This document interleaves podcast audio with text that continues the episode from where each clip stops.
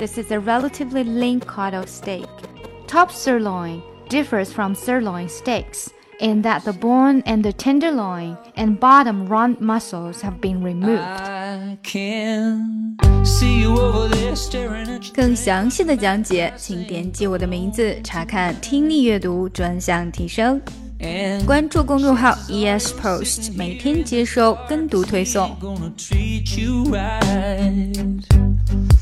hell probably not my place, but I'm gonna say it anyway. Cause you look like you hadn't felt the fire, had a little fun, hadn't had a smile.